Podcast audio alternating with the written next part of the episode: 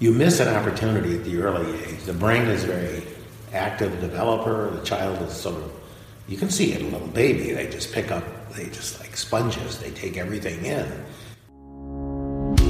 Probably the worst trade deal ever agreed Wir haben die to. höchste Arbeitslosenzahl seit dem Zweiten Weltkrieg. Breaking news here. Stocks all around the world are tanking because of the crisis on Wall Street. Hey guys, my name is Andreas Sator and you're listening to Standard Economics, a podcast where I publish the interviews I do for the newspaper Der Standard.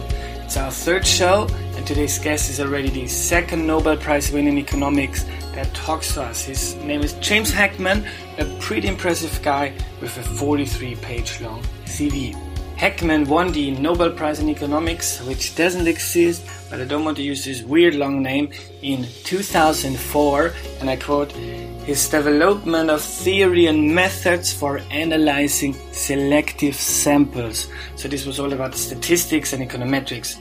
He did a ton of stuff to improve how economists use their data nowadays, but I chose to talk to him about the area of his work that is directly relevant for policymakers. So he showed that if you invest in disadvantaged children in the very first years of their life, you get a rate of return of like 15%. So that's a whole lot more than you get on your average stock market. So you don't just help those children in getting a better life.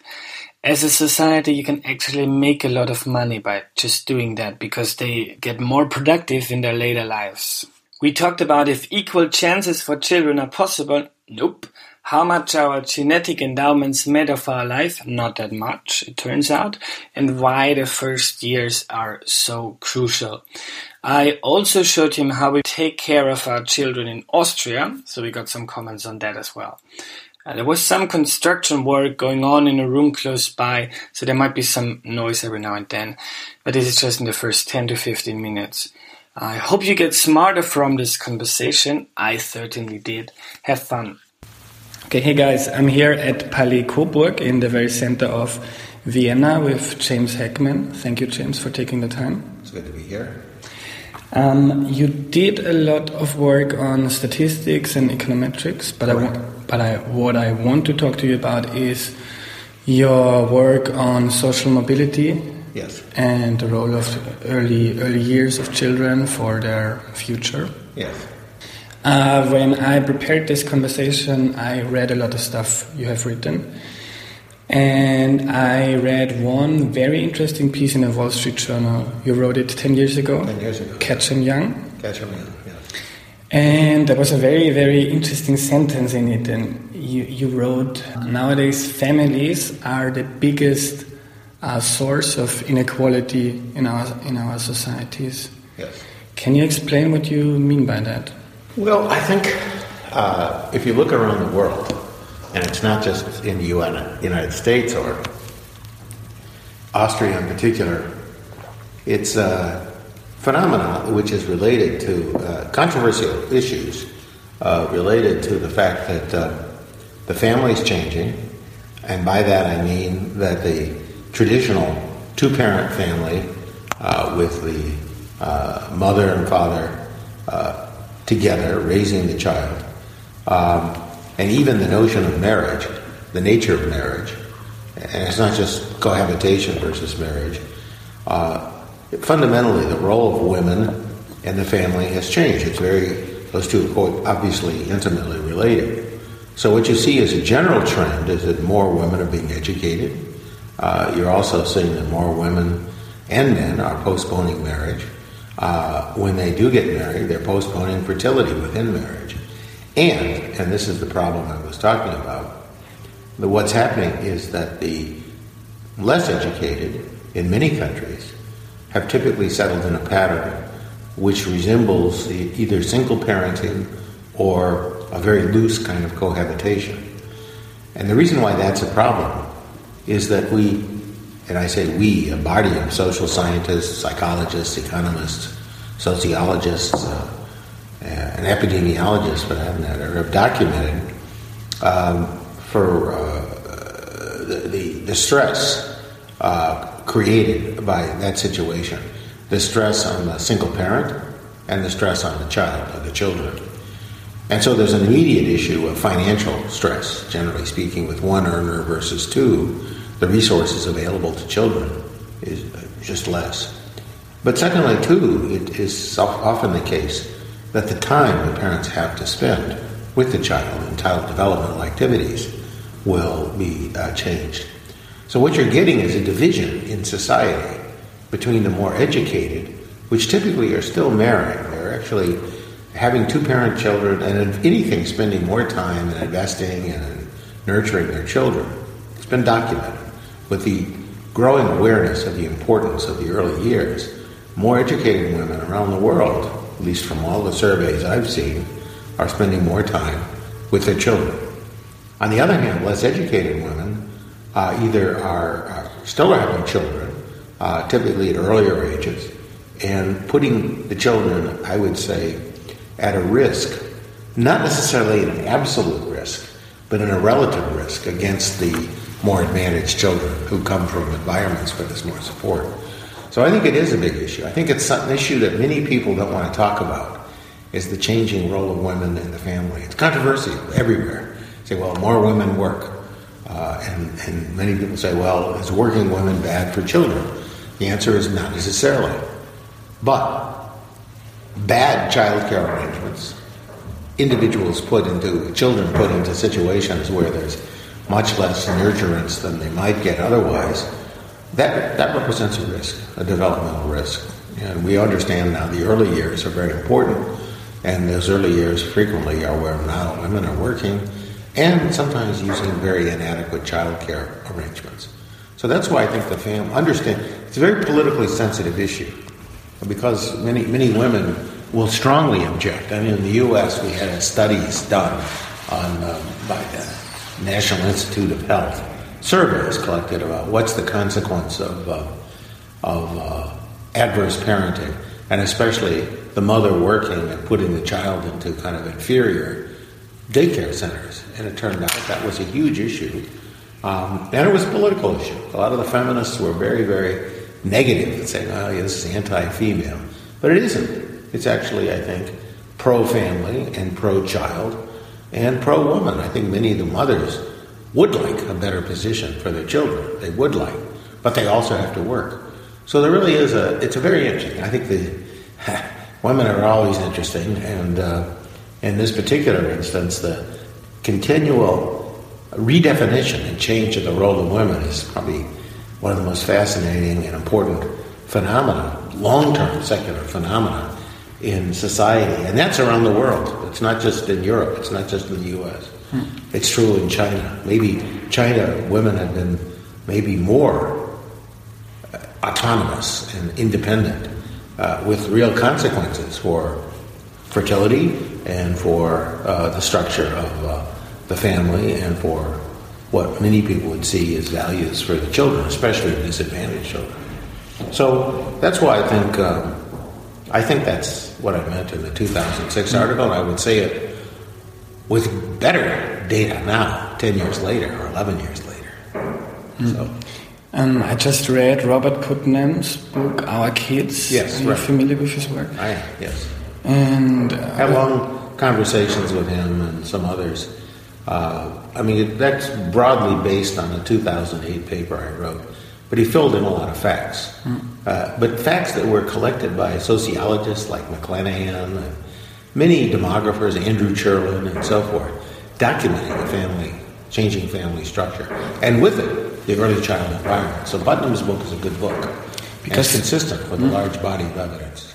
Because he showed that college educated women are working very often nowadays, yes. also when they're mothers. Correct and their children are being kept. Um, their their child care is pretty okay. They're yes. pretty decent. They get a lot of attention by their parents. They have they have the money to put them in proper child care. So um, the woman working is not, not the issue. biggest deal, right? Yes, but you see what's happening, and this is related. Uh, an aspect I didn't mention it's not just that more women are working, but the more, more women becoming educated.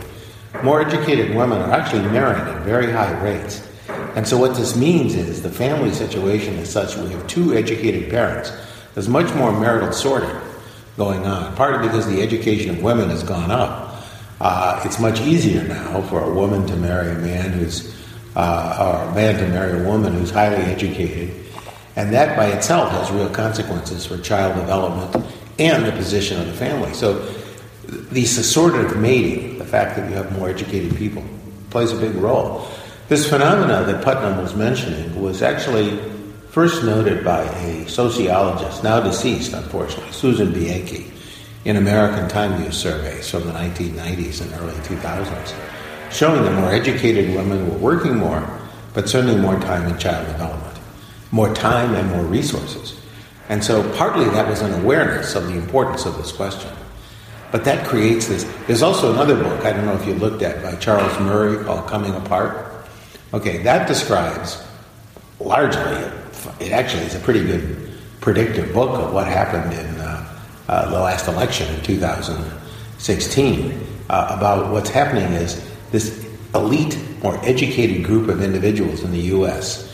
are marital sorting, going to college, delaying childbearing, the mothers frequently gaining access to careers and giving themselves a large flow of resources from both parents.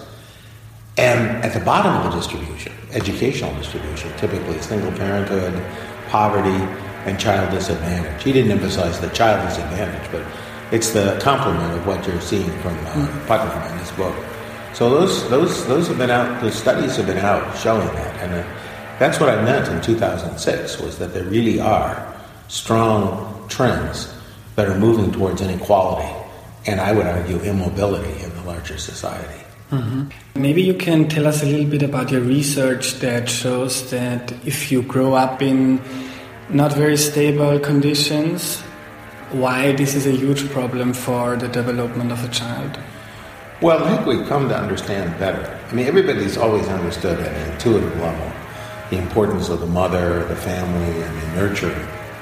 But I think what's happened now is more evidence has come in from neuroscience from developmental psychology, and now increasingly from long term economic studies, that when children's, disadvantaged children's environments are supplemented. So, you know, the problem is if you look at a correlation, say disadvantaged children are not uh, doing well and uh, when they grow up, and the more advantaged children uh, do better. Uh, that's not clear exactly what's going on because you know a lot of things associated with disadvantage. Um, although there is, by the way, I don't know if you saw this paper that was just published in a new British journal called Nature Neuroscience. You know this? It's a it's a it's a it's a it's a paper uh, documenting uh, a cohort of children in uh, New Zealand mm-hmm. called the Dunedin cohort. This is a large sample of children followed from birth now to their late 30s and the study is actually quite interesting because it documents that something they call the Pareto principle. Pareto, years ago, uh, Vilfredo Pareto, wrote that there was uh, that 80% of uh, problems uh, were caused by about 20% of the population.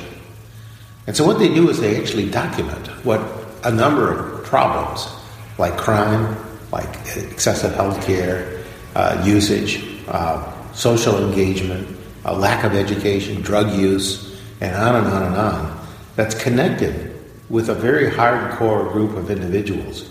Hardcore, I'd say, a very a small group of individuals, no more than 20% of the population, are causing about 80% of what many people would call social burden. And the predictors of when that can be, when, of which children are at risk are actually determined quite early on, ages three to five. So I wrote a commentary on this article, and the paper is published in, in this new journal. It's really the first issue of this journal, I think. And what's interesting about it is that it's very consistent with, with more constructive evidence. So instead of just, that's a correlation still, you're looking at situations. But now to sort of translate that into understanding that might be deeper, you ask, suppose we improve the early life conditions of children by giving them, say, randomly assigning, as has been done, uh, early uh, environments to be enriched. So it's not replacing the parent, it's supplementing the parent. It's giving the child kind of advantages that middle class children would have normally. And then you can follow those children over their life cycles. So we follow them now. We have a new study, which we're just analyzing with the children now 55 years of age. They were initially enrolled in the early 1960s. And so, uh, going to 50 to 55. And so, what we're getting is evidence, and, some recent studies done on another cohort started uh, 1970s, when the supplementation is given to the family and by the and to the child, you see dramatic effects on the adult lives of those children. So it's then kind of corroborating what's the importance of the family. What you're doing is supplementing family life, and you're kind of fueling it. You're building stronger parent-child relationships. You're basically integrating the parent with the child, providing then a richer environment for the child over the whole lifetime through engaging the mother more actively in the life of the child, explaining the value, and then at the same time giving the child early stimulation and encouragement. So that's, I would argue, a positive re- response to what challenging family life is and the harm it may have. And I think it does illustrate the importance of the family because what you're doing is basically providing enriched family like environments for the children and supporting the family. Mm-hmm. So, that sense, I think, again, it, it is a positive commentary that not only is this population of disadvantaged children uh, at great risk, but there's something constructive that can be done about it. And I think that's the that's the positive mm. social take on this. What did they do with, with the children? How did they supplement the parents? Okay, well, there are different strategies, but what it comes down to, and again, see, this is a matter of scientific discussion. Uh, a lot of the early studies did lots of things. And so it's kind of like, uh, you know, I don't know, throwing uh, maybe like shooting a shotgun, you know, with many pellets of different types towards towards an animal, and you never really know which pellet killed the bird or something. But in this case, um, looking over a range of studies, the part that's most consistent, and the one the part that I see as providing consistent evidence, and I'll show you why I think it's tell you why it's consistent, because pieces of it have been broken out but the consistency is basically enhancing the parent child relationship. What psychologists for years have called the attachment relationship. But bolstering that and the kind of encouraging the child and encouraging the parent to interact with the child in a constructive way. And so the ingredient of that activity seems to be at the heart of almost all successful human development programs. And it's not just early childhood. You're talking about adolescent programs with mentoring. I would call mentoring a form of age adjusted parenting. You're providing advice, giving guidance, and interacting with the child. And so I think in that regard, there's a tremendous uh, opportunity uh, for generalizing from this. And why do I generalize that? Well, some of these programs had many, many features. You know, more improved health. Some of these were programs were like eight hours a day, eight or nine hours a day starting at eight weeks and then going to age five. Very long, very intensive program. Very expensive. But there was a program that was administered in Jamaica, and it was a very stripped down program. And these were kids who were primarily disadvantaged because of stunting. They were actually low nutrition, uh, nutritional environments, but poverty, associated with poverty. And the program had a very simple quality. It gave nutrients to the children, which is standard. But then it also promoted interaction between the parent and the child. And so, how did that go? They taught the mother how to interact with the child. They said making coloring books. And by asking the mother, telling the mother, this is very constructive. Uh, here, go with your child. And like the child was in this room, the child would try to describe, you know, by visually or verbally, trying various interactions to describe situations, to engage situations, and to initiate this back and forth between the parent and the child. Well, there was again a randomized controlled trial. We followed those children. We follow those children now, we're following them now to age 30. But the published studies are into the mid 20s. And what we found was substantially improved outcomes for the children who were subject to the stimulation. People who had the nutrients were fine. The nutrients did, you know, have some effects, but the major effect came from this notion of building the parent-child interaction. So, it's, and you see this repeatedly. That's what I'm saying. That's why I think the essence is.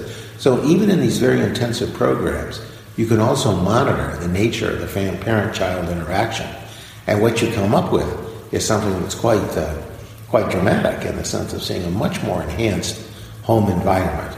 And home environment, you know, words spoken to the child, the nature of the words spoken, and the engagement with the child. So those, I think, I, I think are the key. And it's kind of commonsensical that would be important. Much more so than just, I mean, see, you have to be careful. If we were talking about some extremely poor countries, for example, some places in Africa where, say, Malawi, or some place where you have a standard, or Haiti, where the standard of living uh, is so low that you know basic nutrients, uh, vitamins, and uh, and uh, supplement, mineral supplements would really play a key role. I mean, they really would be very, very effective, and that's long outside this notion of stimulation. But given children at a reasonable level of well-being, and uh, reasonable here can still be relatively poor in terms of absolute standards, but if you get like a minimum level of sustenance in terms of biological ingredients, what you'll find is a strong, uh, uh, strong relationship between the parental uh, guidance and stimulation and the child outcomes. And that, I think, is the key. Mm. And your, your research also shows us that um, very often when children come into school, it's already too late to well, stimulate them. Well, let's be careful. When you say too late, I mean, I don't. I, there's a danger here of uh, mm. determinism.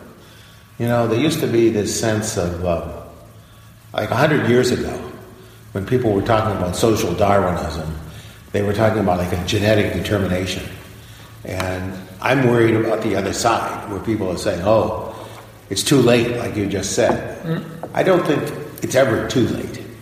I just think that you miss advantages. So when I say too late, it's in a sense of an opportunity foregone. You can get a much better outcome if you intervene early.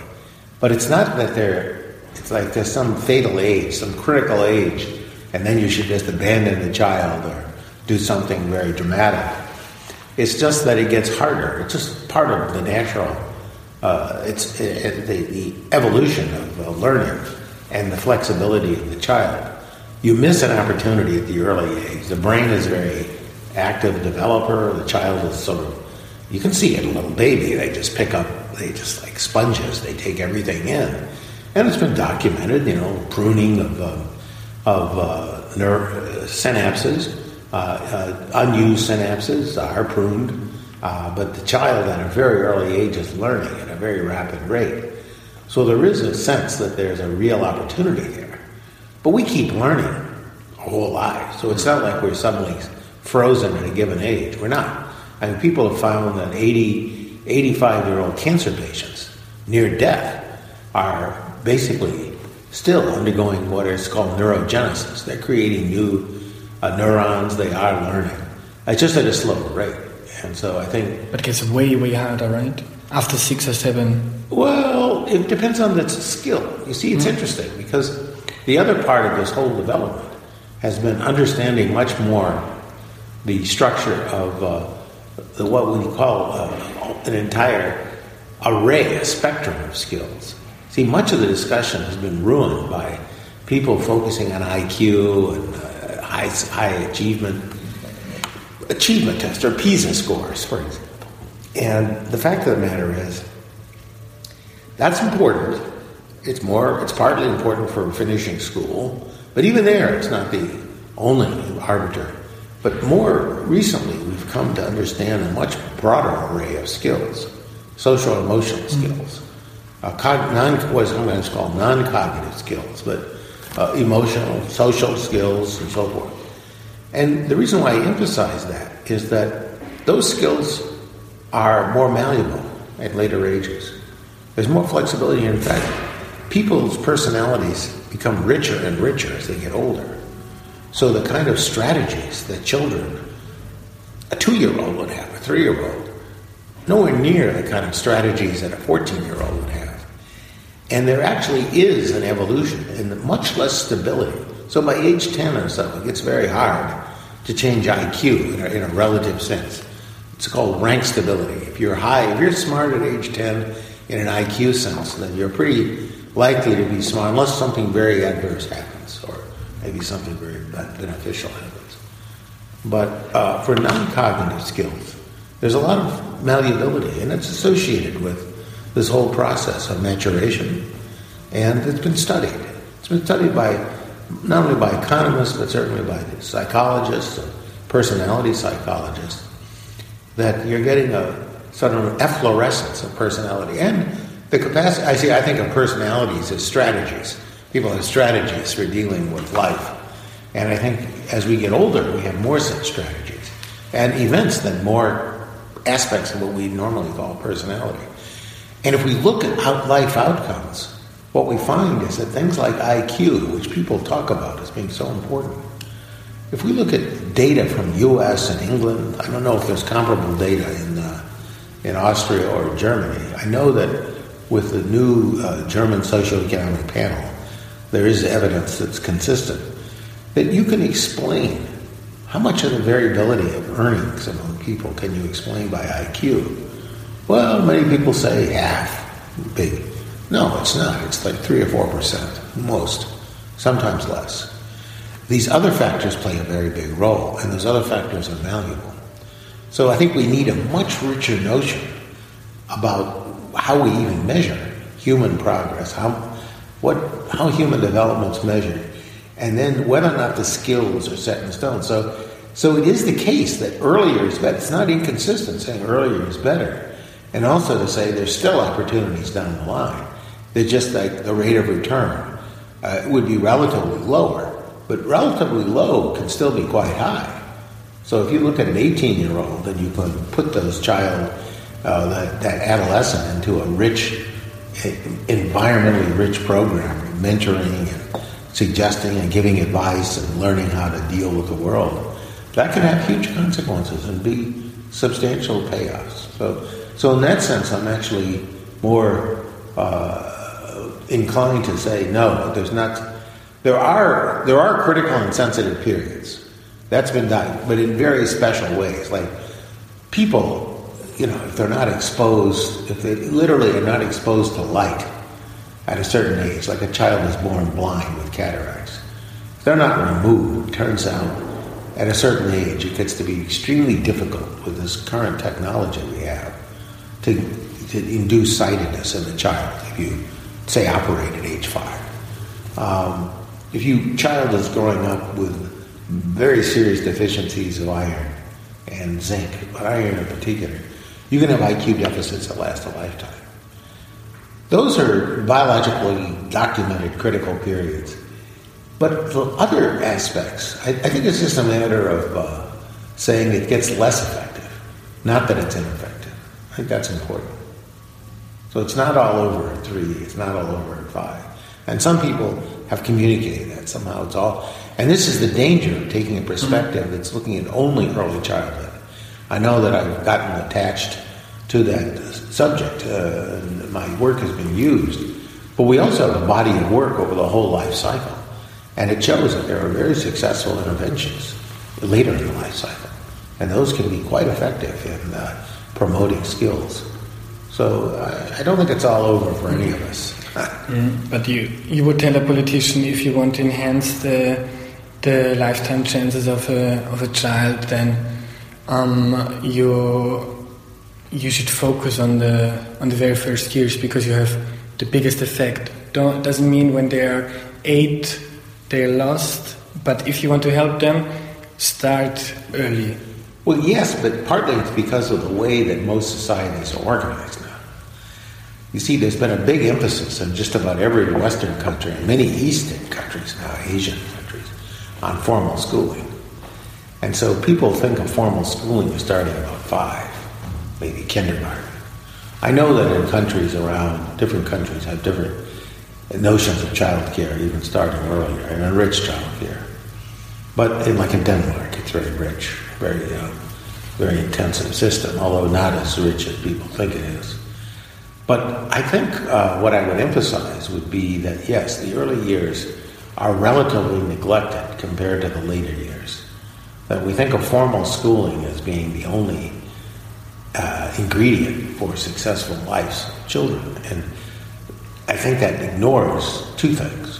One, the early years, the other is also the role of the family, both in the early years and in supporting the child in school. So somehow this idea that family policy is different from education policy is a mistake. That really, in the end, we're talking about boosting families, and that if we have families supporting children in school and before they enter school, you're going to have a much more active society, much more vigorous uh, development of children. So I would say yes. I would say it's a rel- it's a question of relative emphasis. Mm. That right now, I think, because of a lot of tradition in schooling, I mean, schooling is a major, powerful determinant of life outcomes, so nobody doubts that. I. It's just that what goes on before people enter schooling is important and then how families are supporting the child both in those preschooling years and schooling years also important. So it's like saying family policy and educational policy shouldn't really be separated, although they frequently are. People think of this as like separate issues. And uh, that's where we get back to the mother working and saying, is that harmful? You can't say it's harmful. If you have very rich childcare opportunities, it's probably even, maybe even beneficial if especially the mother is not very patient with the child and so forth. So it's uh, it's a more integrated approach to mm-hmm. public policy. Um, how much, if we, if we look at the IQ of a, of a person, how much can you can you increase the IQ with proper childcare, even if the IQ is not that important, but it's still better to have cognitive skills than to don't sure. have them? Well, no, we actually studied that in a recent uh, paper uh, we actually looked at what the boosts were in IQ. What's interesting is that it seems like the programs that start at a very early age, we're talking before age three. One program that we studied in particular at age, uh, started at age eight weeks, boosted the IQ of children. And it was a fairly substantial boost. I'm, I'm trying to remember the actual, uh, in terms of standard deviations of IQ but they were persistent effects, at least as measured through age 21. And now we're actually studying a group of people who are going to be in their 50s, but we're just at the beginning of that. So I hate to say, you know. It does look like there may be lasting effects of those on the IQ even at the later ages. But through the time, through the age at which we measure, age 21, we find very strong effects. Strong effects. So how big? Well, I'd say maybe a quarter of a standard deviation of IQ, which is substantial. Can you translate that for people that didn't study statistics? Statistics, okay. Well, I would say when you think about IQ points, you know, we think of 100 as more or less the standard. That what you can do is you start with children who are uh, IQ, say, about 90, say below average, but not super below average, and you can boost their IQ maybe five, six points, which is substantial. I mean, it has effects on on outcomes. Certainly schooling, it has an effect on schooling. So that's a big boost. Sounds small, five points, but it's not. Because you think the so-called standard deviation is about 15 points. So I've said like a third of a standard deviation, maybe a little bit less. But there are persistent effects when we've measured it through age 21. So, long effects. Um, you did a lot of research on on the on the effects the environment has on the children, yes. family environment. Another very uh, hot topic to touch are genes. How genetic? Yeah. Um, genetic impacts. How much do genes explain when we look at um, how a child develops? Well, again, that's an area that's undergoing a lot of, uh, well, you know, the historical uh, feeling about that, and the social Darwinist view was basically genetic determination was everything. Uh, if you look, take literally the work of the uh, what are called behavioral genetic studies, they will tell you that many attributes, personality, IQ, many other attributes are actually uh, inherited to the extent of about 50%. But the trouble with this, and, and I think this is the trouble, that the studies don't fundamentally control, even though they're, they're time honored, they've been conducted for more than a century now, or at least around a century. What they don't do is they don't adequately control for the true effective environment. So when you think about nature and nurture, nurture itself is affected in part by the environment. Sorry, by the genetics. So you might find that a more educated parent is also a smarter parent. And so when you think, well, it's what's the role of the education of the parent? Using crude statistical methods, you could really kind of mask the role of genetics. So there's work done by a uh, psychologist at the University of Virginia, a guy named Turkheimer. And he claimed, and I would have told you this until recently, that's why it's an area always evolving, that he claimed that you could find among very disadvantaged people that the heritability of IQ was not 50%, it was more like 20%. So that environment played a very big role. He didn't control for the effect of IQ on environment.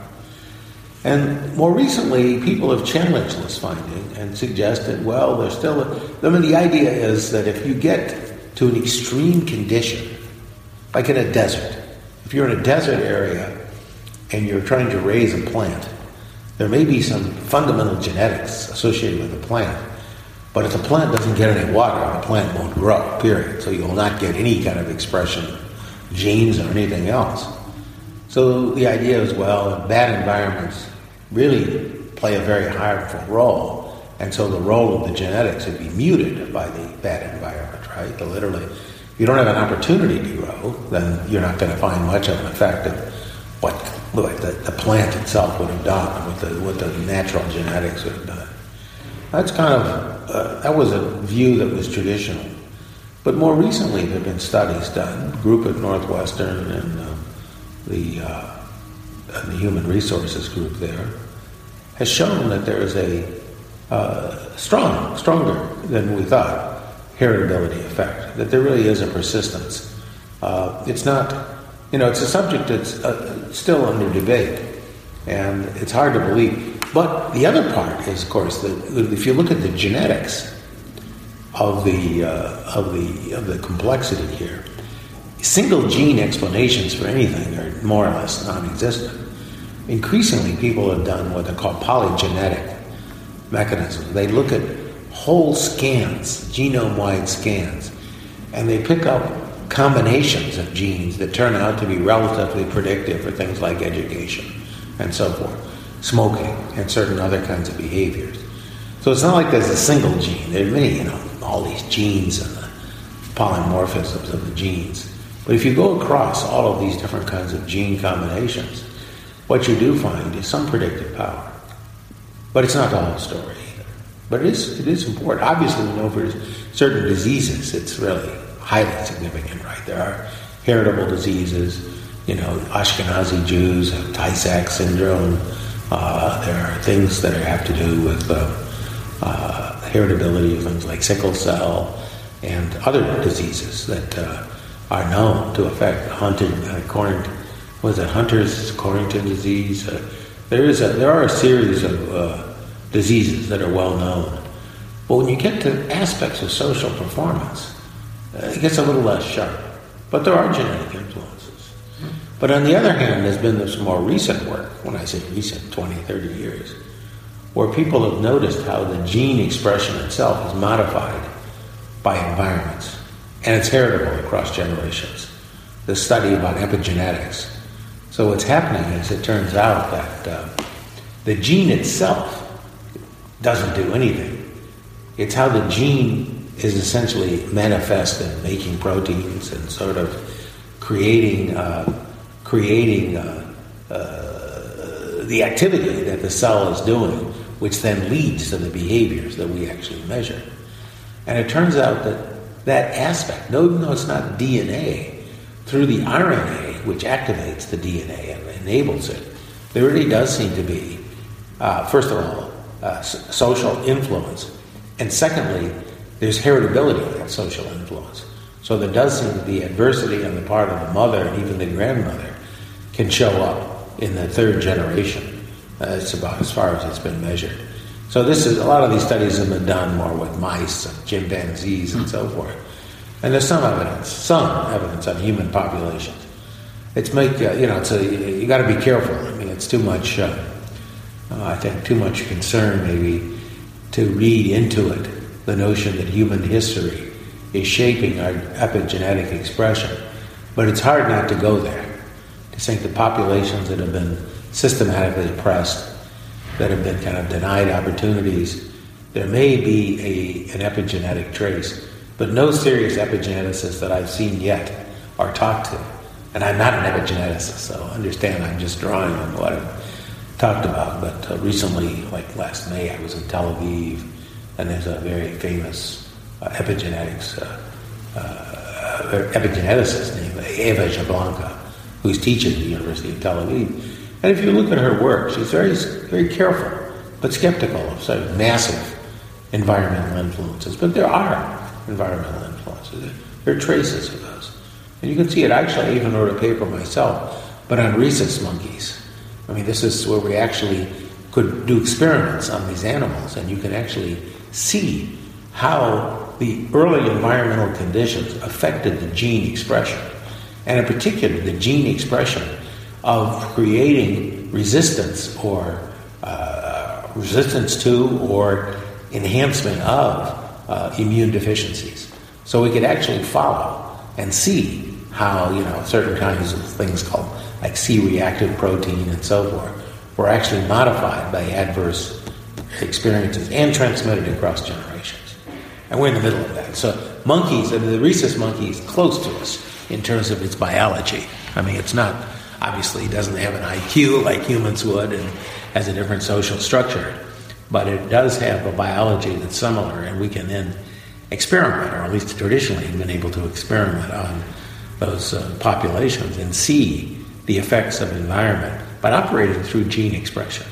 So it's interesting. So again, see, this is what makes this whole subject so interesting, is that it puts together elements of uh, science, uh, hardcore science, biology, as well as social science, and integrating and understanding human development. So, a much broader view of how we get to be who we are, how rich we are, how complex we are. I mean, we're very, I mean, I don't think we fully understand who we are yet, and I think it'll probably be millennia before we do. Uh, but we have a better inclination, uh, some inklings anyway, of what we're, where we're going and what what makes us. And so the idea of immutable skills and the idea that somehow we're fixed at birth, uh, this idea of development, I think, is, is both exciting and it offers opportunities for uh, promoting social mobility and opportunity, mm. which is why it's very, exciting. Very complex topic. Yes. Um, I'm going to ask a very unscientific question. Sure. Um, if we look at a person that is maybe 30 or 40 years old, and if we look at different effects on his um, his, skills, cognitive and non-cognitive skills, yes, how much of his I don't know earnings or success in life, however you uh, might define that, how much can you explain by his social environment? How much can you explain by uh, genetic predisposition? How much can you explain by personal effort? Can you give me numbers, like an educated guess? Well, you got to be careful because those three components, you're suggesting they add up, like A, B, and C. And the trouble is they interact strongly. And so, for example, somebody who is, um, like, take somebody, for example. Here's an example. Suppose somebody is diagnosed with uh, uh, a serious genetic disease. And so you know your mortality is going to be such that at age 50, it's very likely you're going to be dead or incapacitated because of some genetic predisposition. Okay, well, if you know that, you're going to typically do less investing in yourself, less education, and so forth. And you may develop an attitude towards saying, you know, seize the day. I should try to avoid, you know, too much effort, and I should really enjoy what's left. Um, so that's why I, I hate to say. Uh, I hate to give you some numbers that I just make up on the spot, but people have tried to address this. And, you know, for example, Sam Bowles and, and, uh, and Herb Gintis have a calculation they put out 15 years ago. And according to their calculations, genetic components played a very, very minimal role.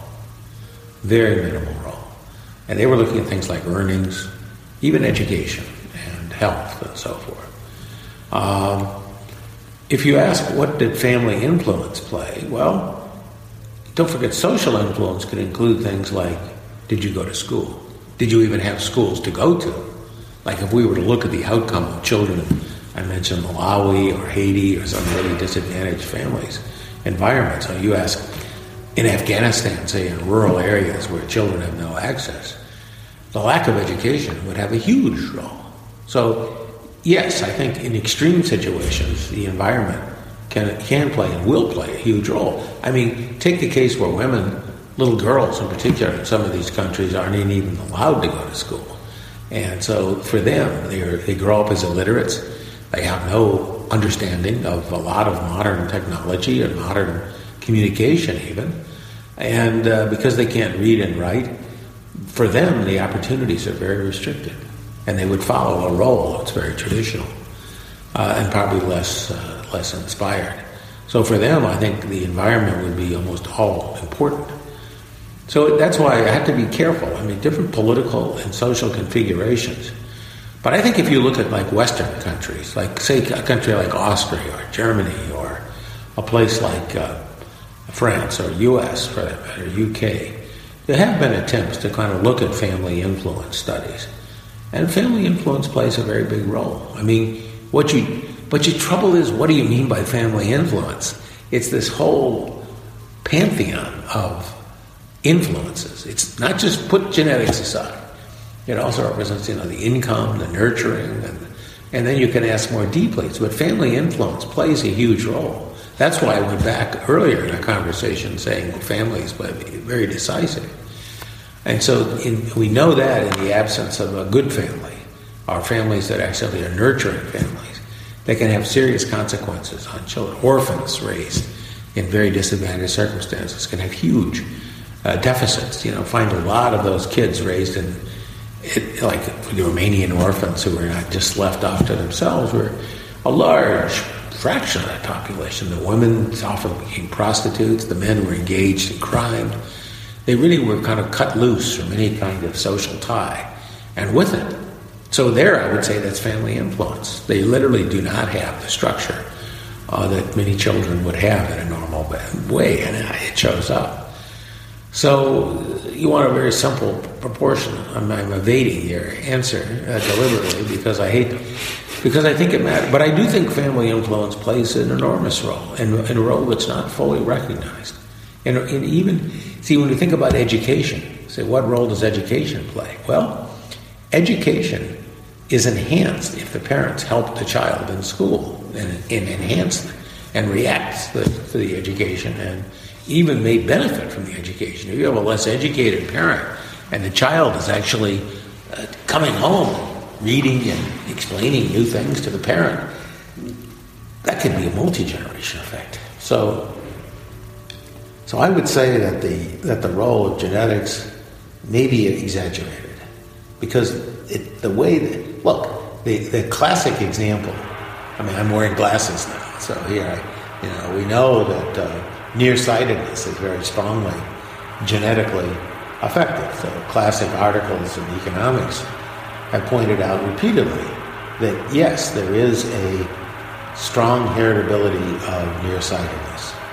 But look, I'm wearing glasses and I can correct it. So it's never just a question of the genetics, it's a question of what would be, how efficient, how easy is it to address the disparities caused by the genetics. So it's always the effectiveness of social policy, not the origins of the initial problem. And the same is true if I was mentioning, for example, the blindness that would come from, say, uh, cataracts, or even more dramatically, maybe vitamin A. I mean, literally, children in certain areas don't get enough vitamin A, and it leads to blindness. There, for like one cent, one cent, one drop of vitamin A at the early stage in the life of the child will give you sightedness. And, and that's maybe the vitamin A deficiency could be genetic. I don't know if it is. It's certainly cultural. It's certainly that certain areas are poor. But the intervention there is enormously effective because of the cheapness and the large consequences for life. So I think we have to think more about. So you don't want to just look at source. Because the trouble is with genetics, and use that category, people think of it in a way that's kind of very fixed, as if there's nothing we can do about it. But there's everything we can do about it. There's virtually, even the, the genetic diseases, the ones that are inherited, like sickle cell seems to be highly heritable. It's not that you can completely avoid sickle cell, but you can manage it. And the same thing would be true. I don't know much about Tay Sachs. I know that it has serious developmental consequences for children. But I would guess there have been strategies developed. I mean, I'm not a doctor, so. Uh, but it has a whole variety of disease. This Huntington's chorea disease, I think, is not so easily treatable yet. But again, you could ask doctors. You have good doctors here in Vienna know a lot more than I do, so I shouldn't. So that's why I'm going to evade your question in some sense. Okay. But, but I do think that, but I would say social environment plays a huge role, and it, mm. so in, in a way that we don't if you define it broadly enough, it's probably everything in the end. Because how we react, in some sense, is how social policy, that would include not just the family, but the way society reacts to these questions as part of the social environment. Mm-hmm. I think there's a lot we can do. Okay, I would like to come to the point where we can, where we use your research to uh, to look at Austria, the situation in Austria. Uh, first, I would like to ask you if we if we if we want to look for one country that can learn us how we should how we should organize early childhood education in Austria, which country should we look to? Well, I mean, I think maybe many people would tell you Denmark or maybe Norway um, or Sweden. I'm hesitant. And the reason why I say that is I recently wrote a paper on this and I've studied this, and it's certainly true that the if you compare the U.S. to Denmark, and you look at disadvantaged children, and with, there's always a difficulty in making international comparisons about you know, purchasing power, exactly what you mean by disadvantage. But looking at the structure of disadvantage in a way that you know we, we do some we try to be careful in this regard. What we find is that the structure of the family. Uh, there, there really are disadvantaged Danish children. But what happens is there's a very rich intervention in terms of getting enhanced child care, enriched child care, daycare leaves, providing uh, better preschools, providing early environments. And it shows up in the sense that if you look at test scores, that the distribution of test scores in the U.S. shows a much more adverse outcome near the bottom of the distribution than anything in Denmark. And that's even true if you get rid of certain ethnic populations. So there have been some issues discussed. So there really is some evidence that Danish social policy has promoted the opportunity of children, at least as measured by test scores. But if you look at the question of how persistent educational status is across generations, Denmark and the US are very similar. So, what's going on? And it's interesting because the Danish system has, yes, much richer environments for early childhood. But then, when it goes, when the children are deciding to go to school and to continue on their education, they face very steep tax rates and very steep disincentives. And so part of the Danish welfare state is, of course, a high tax and redistribution system. So, in some sense, the disincentives in that system undo.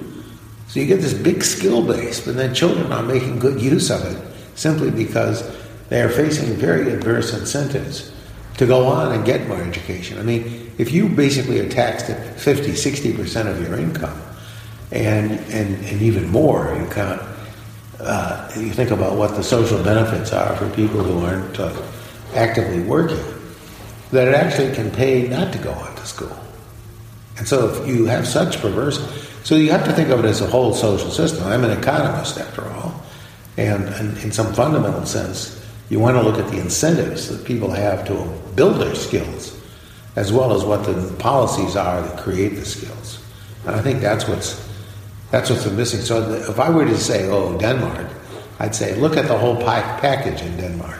So there are parts of the Danish system that are very admirable, but there are also parts that are not. I can show you some figures showing remarkable gaps between the advantaged and disadvantaged children in Denmark, despite the high level of social spending on early child care programs. And why? Even in the child care programs, the early child care certainly in schools, people are sorted. And the quality of schools, the peers, the relationships are fundamentally different. And so there really is a sense, again, to come back to the family. The family, its decisions, where to live, how much to invest in their children, even in a very, very generous welfare state, play a more important role than many people would have thought. So that to me is interesting. Mm-hmm. And those, those, by the way, it turns out that if you look at generations of these gaps across children, starting at the earliest ages and following them up until their 60s, you'll find substantial gaps depending on the education of the mother. And that's in, that's in, and what I think most people would see is one of the most generous welfare states in, in the world, right? So there really is a sense that social policy is not just a matter of spending money, but I think it's also engaged in changing the nature of the environment that gives opportunities.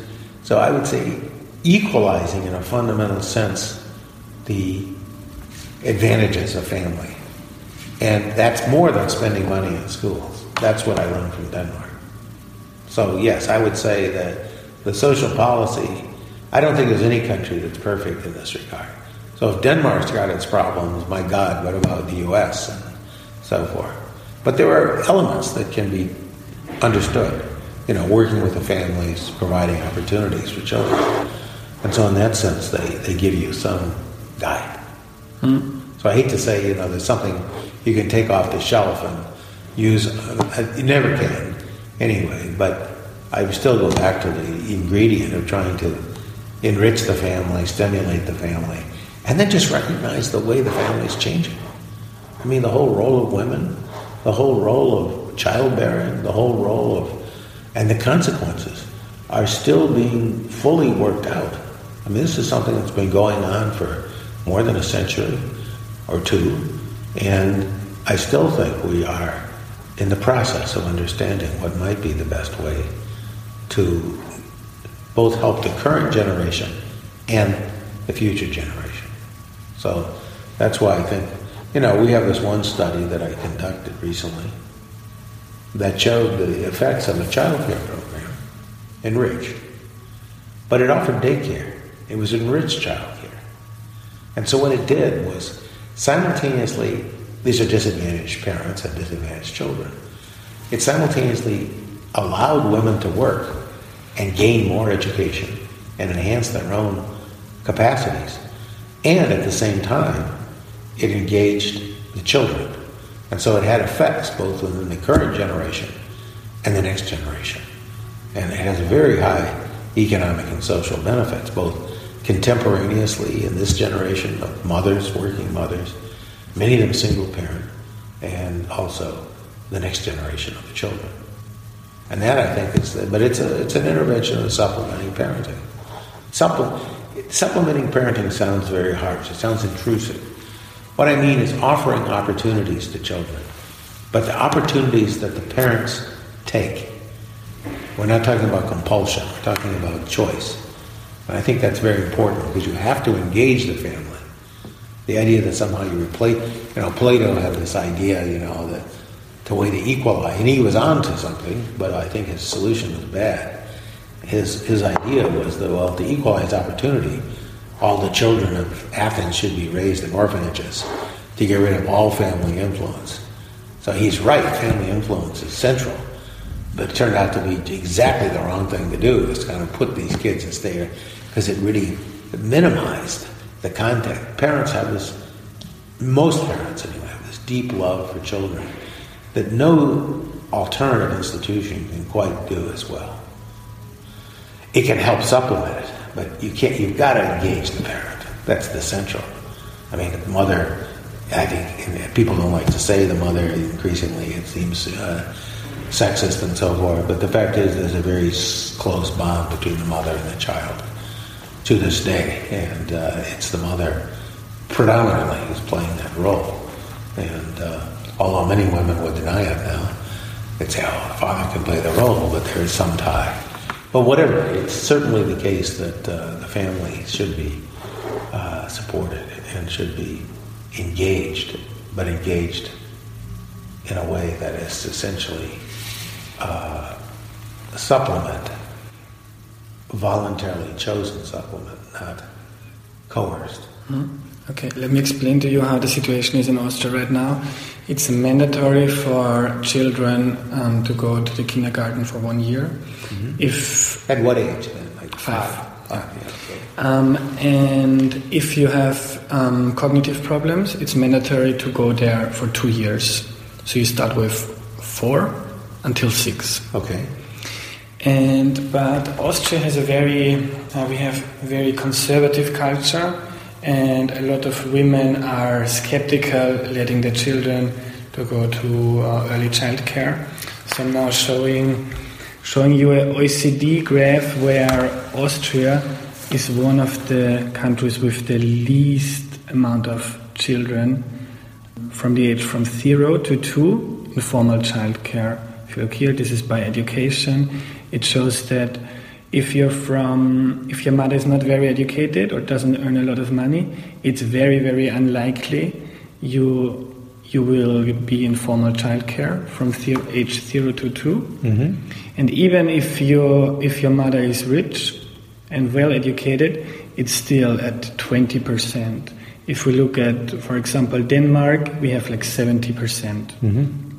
So this is the situation in Austria. Well, what's the corresponding proportion of women who are working, say in Austria versus say Denmark? If, I mean, what fraction? I don't know. What's the labor force participation rate of uh, Austrian women? Um, it's very high, but it's predominantly part time. Part time. So yeah. okay. most of the mothers work, but they work part time. Yeah. Okay. So, and so when you say there's no child care, what are they doing with the children?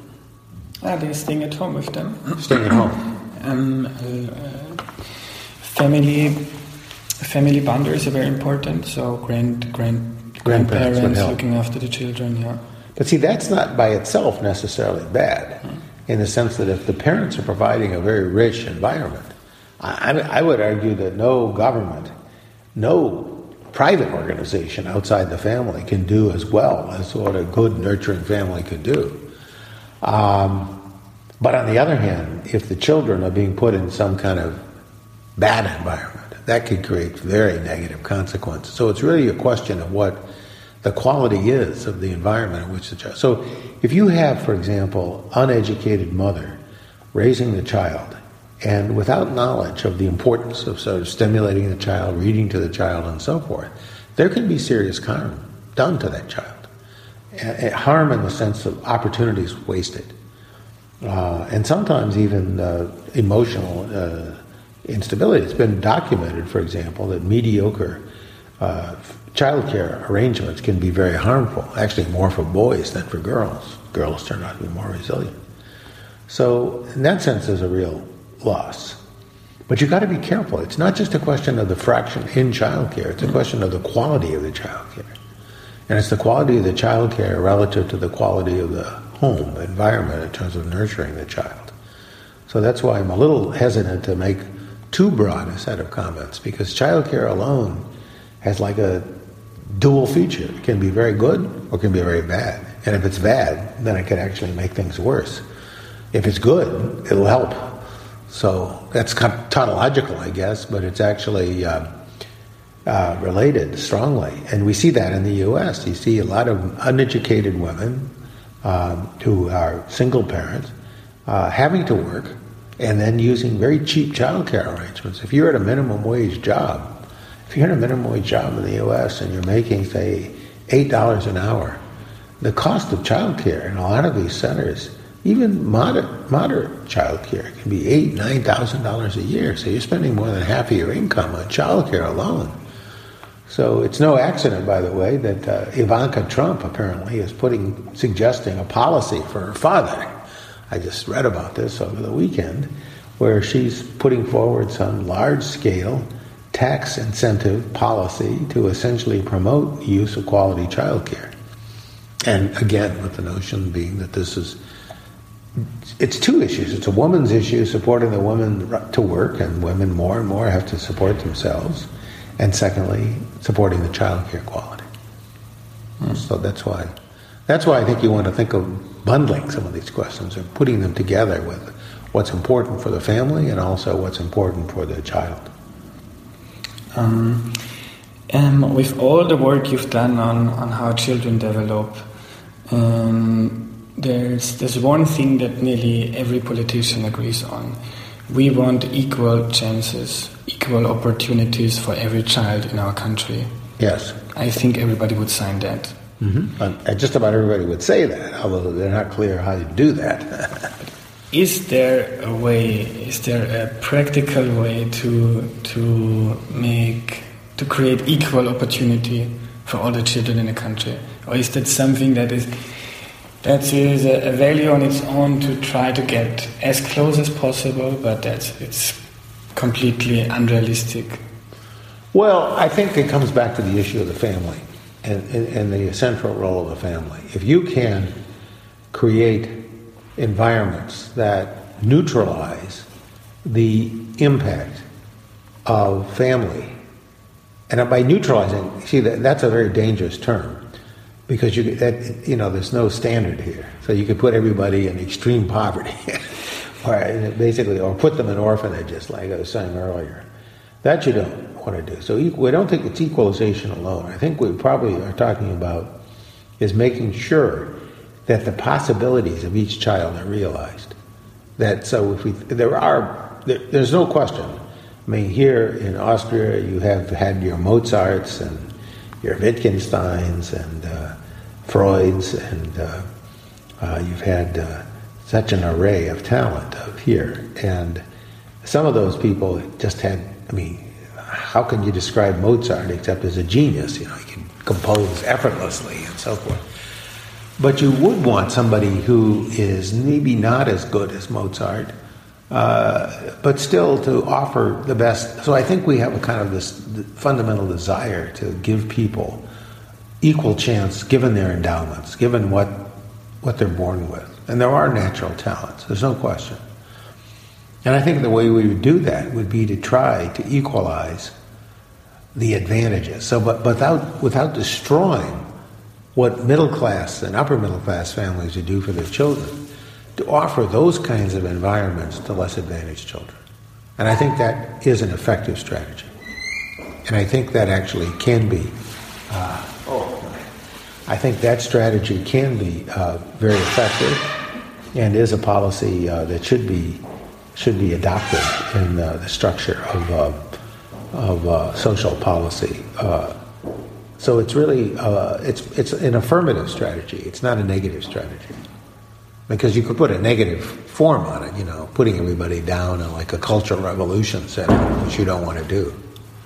So. Mm. But realistically, um, every child having exactly the same opportunity is not achievable, right? No, but you could start moving it more in that direction. That's what I'm saying, and that's why the early years and the, the you know the early years, you know, into elementary school and so forth, provide this kind of opportunity for those children to actually engage. Mm-hmm. So that's why I think the, there really is a fundamental role that could be played by having a uh, uh, you know, protecting the early years and letting the family be uh, playing a very, very powerful role. Mm-hmm. Uh, the, uh, having family supplement programs play a family a powerful role, but you don't. But you want see what I'm talking about is empowering the family, and so you don't want to discourage middle class and upper middle class children, families from investing in their children. But you just kind of want to galvanize the other groups of parents with resources of various kinds. That's the point, I think. So So I think moving in that direction would make a difference.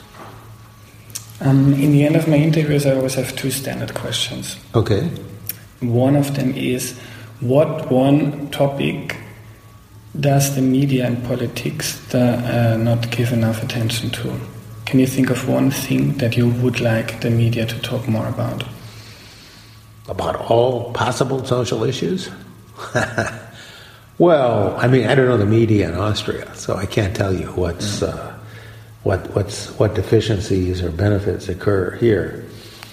But I would simply say, at least from this is more of a U.S. experience, but I would say that um, some foundational issues, like related to the family uh, and the role of women and the opportunities of women and children, probably receive less coherent attention than it should.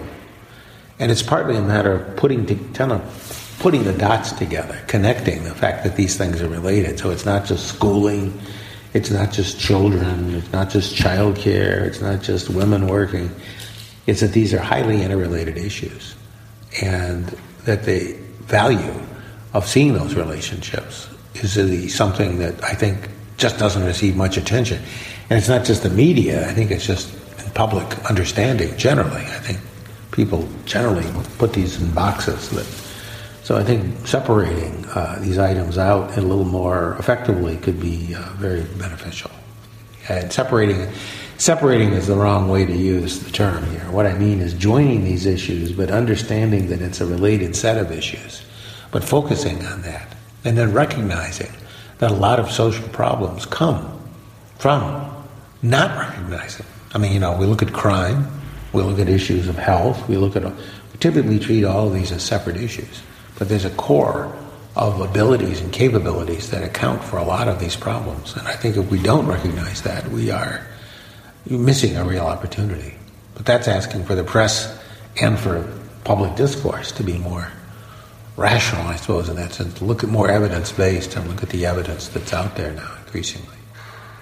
Um, if people found our conversation very interesting and they want, want to know more about it, what are three books you can recommend to them?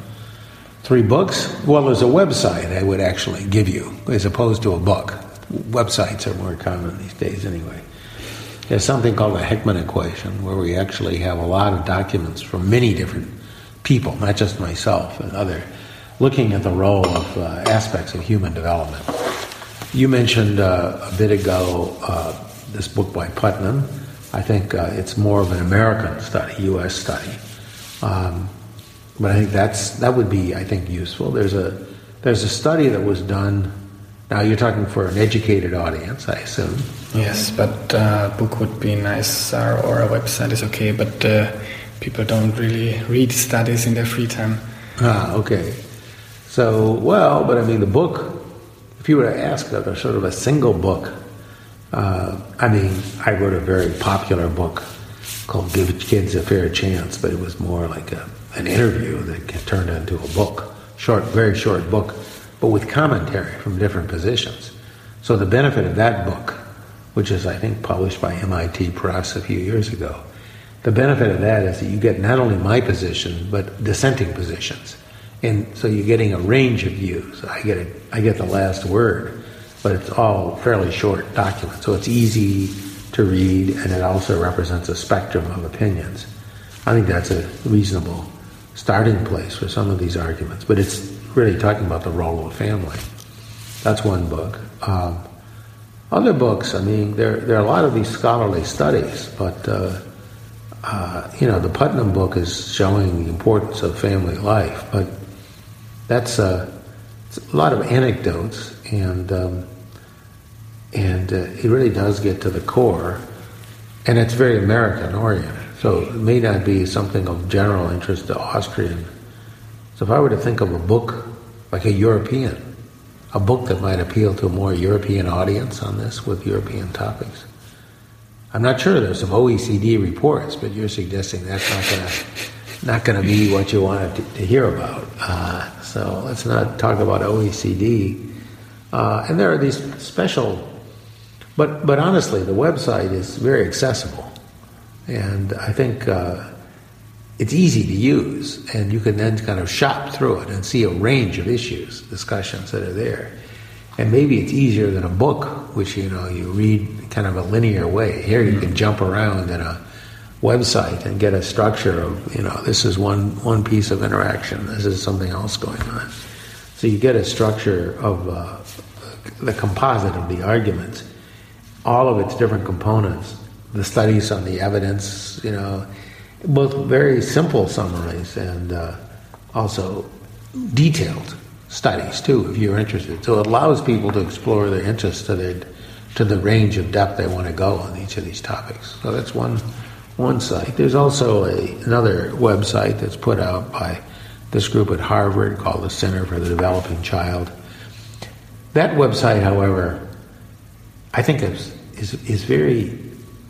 If I had to make a criticism of it, it's not looking at this broad notion of human development. It's focusing so much on the first two or three years, and it leads to this kind of almost determinism. You know, the early years are really important, and the idea is that somehow our brains no longer are developing after age three or something. I think it has a it's its heart is in the right place. I just think it gets carried away with these, some of these slogans like toxic stress and so forth. That human beings are more resilient than what that website suggests. And so a lot of serious social scientists and developmental scientists uh, question. So that, but it, it, does have rhetorical value um, for question, no question about it. Okay, I will I will put the links to the websites on the description of the podcast. Yeah. Thank you very much for taking the time, James. Okay, very good. Yes.